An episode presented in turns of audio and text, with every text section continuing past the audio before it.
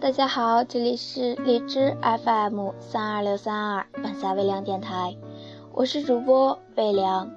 今天微凉想跟大家分享一期关于鹳的爱情故事。那一季猎人横行，一整个秋天，我都蜷缩在灌木丛下的洞穴里，头顶的芦荻花一蓬一蓬的开了，顺着风。雪一样的飘远了，而我却寸步难行，脚上的伤开始一点一点的溃烂。小辉每天还来清澈的湖水帮我清洗伤口，然后敷上嚼烂的剑毛草。池叶划烂了小辉的舌头，鲜血凝结在嘴角。小辉是另外一个洞穴里的另一只鹳。我被猎人打伤后，他一直照顾我。每天深夜，小辉都会去湖边喊水，为我清洗伤口。我趴在洞穴里，看着小辉的身影在无边的暗夜里小心翼翼地躲闪着远去。更远处是此起彼伏的枪声。我睡不着，总觉着周遭都是脚步声。我很害怕，小辉每天都能回来，又每天都要出去。回来了就一定要再出去，而出去了就不一定能再回来。小辉为我清洗伤口的时候，舌头总是颤颤的颤抖。我说：“你害怕吗？”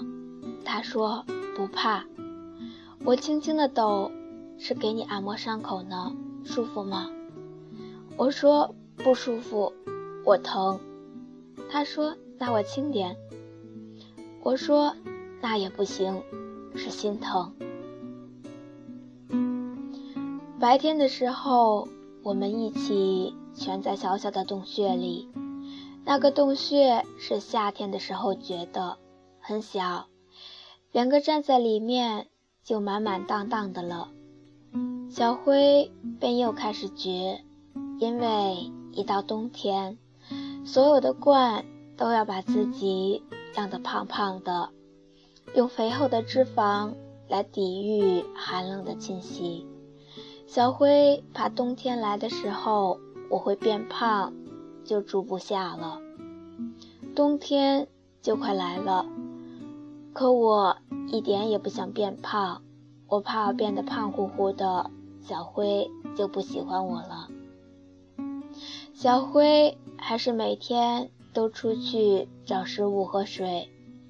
他一走，两个过冬的洞穴变得异常空旷，寒风在每个角落里迂回。那天，我守在洞口，远远的看着小辉，风一样的往回跑。可就到洞口的时候，他却突然朝向另外一个方向跑了，然后我就听见了很轻的脚步声，轻得让人害怕。两只大大的黑靴子停在我们的洞口，然后枪响了，我看见小辉踉跄的倒下了，身体不停的颤抖。泪水一下子涌了出来，仿佛冰冷的子弹穿透的不是小辉，而是我的心脏。大黑靴子停在小辉身边，一会儿又转身远走了。我拖着枪伤的后腿爬过去，小辉已经闭上眼睛了。风把它黑色的毛吹得翻翻腾腾。冬天来了，可它来不及把自己养胖了。我轻轻地把自己的脸贴在它的脸上，也许暖一暖，它就会醒了。我这才发现，它牙咬得紧紧的，嘴里都是湖水，这是它含回来的。为我清洗伤口的，啪！枪又响了。我一翻身，滚进滚进洞穴里，那双大大的黑靴子转了一圈，又走了。我的伤口旁又多了一个伤口。小灰躺在不远处的草丛里，风把他头顶的芦荻花都吹散了，飘落在他的身上，像是下了无边无际的雪。我拖着身体再一次爬过去，咬着小灰的尾巴，一点一点地往回拖。我想把它拖回自己的洞穴里。冬天来了，那个洞穴又大又空旷，我怕它会冷，也怕自己会冷，所以我想把它拖回去，可以拥抱取暖。冬天很快就要过去了，猎人们都离开了。其中一个猎人到处夸耀自己有多聪明，说自己打死了一只公鹳，然后用那只公鹳引出了另一只母鹳。真的是很倒霉，不知道为什么，冬天的冠也那么瘦。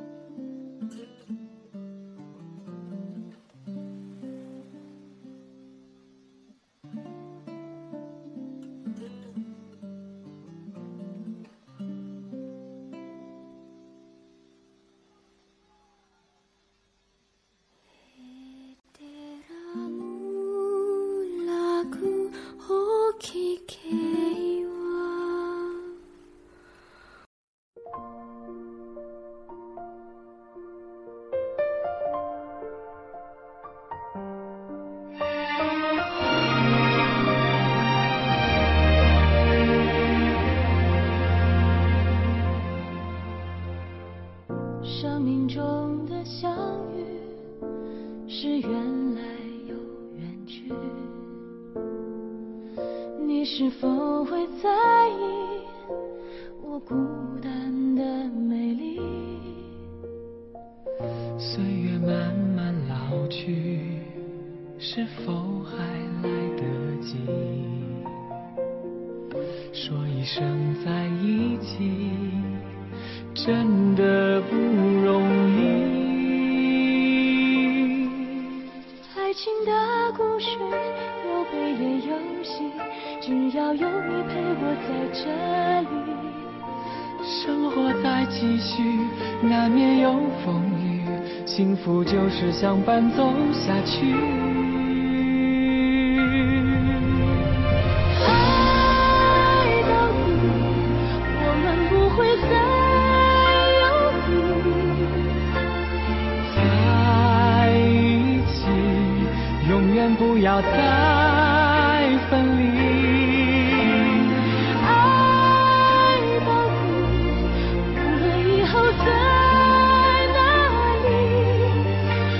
的幸福，我们爱。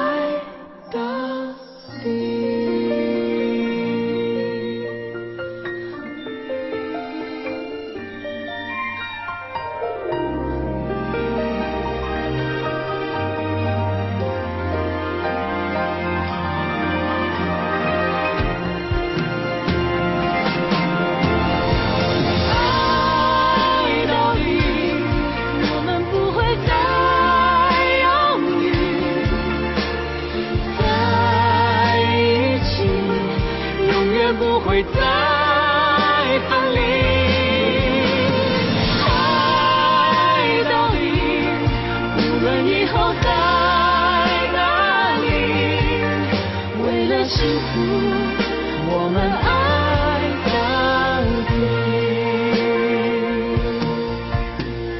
爱到底我们不会再犹豫在一起永远不会淡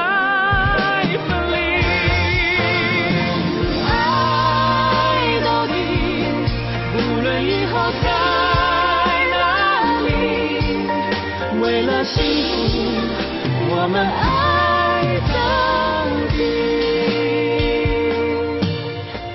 为了幸福，我们爱